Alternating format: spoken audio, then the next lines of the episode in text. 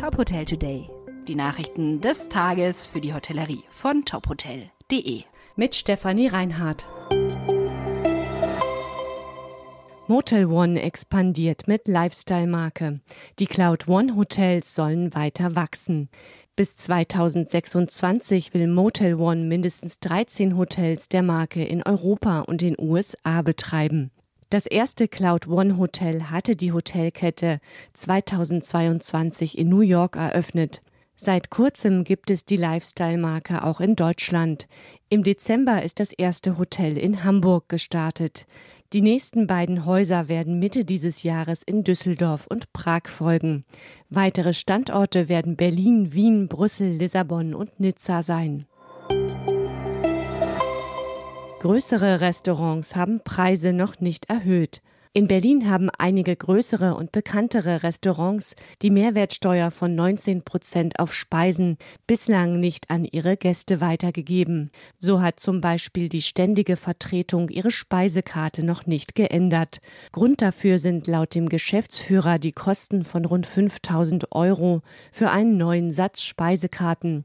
Deshalb werde mit der Erneuerung der Karten und der Anpassung der Preise noch abgewartet. Spätestens zum März solle es aber neue Speisekarten geben, dann könnten sich auch die Preise ändern.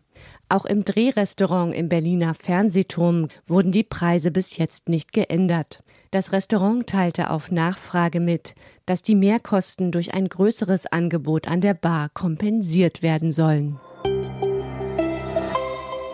Gastgeber nehmen an Bauernprotesten teil.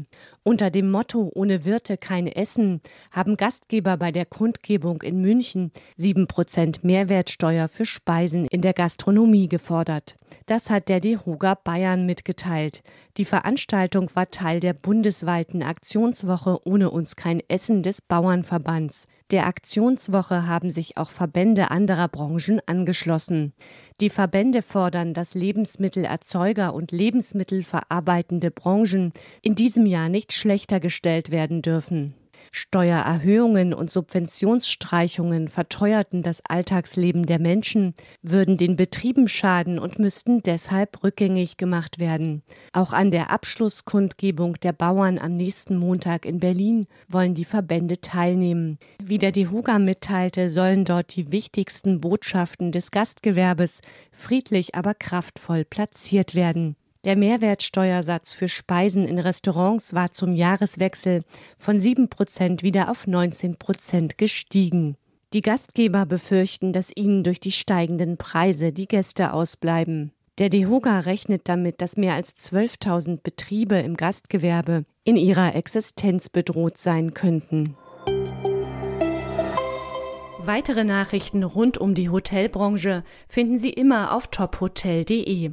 Folgen Sie uns außerdem gerne auf Instagram, Twitter, LinkedIn oder Facebook, um nichts mehr zu verpassen.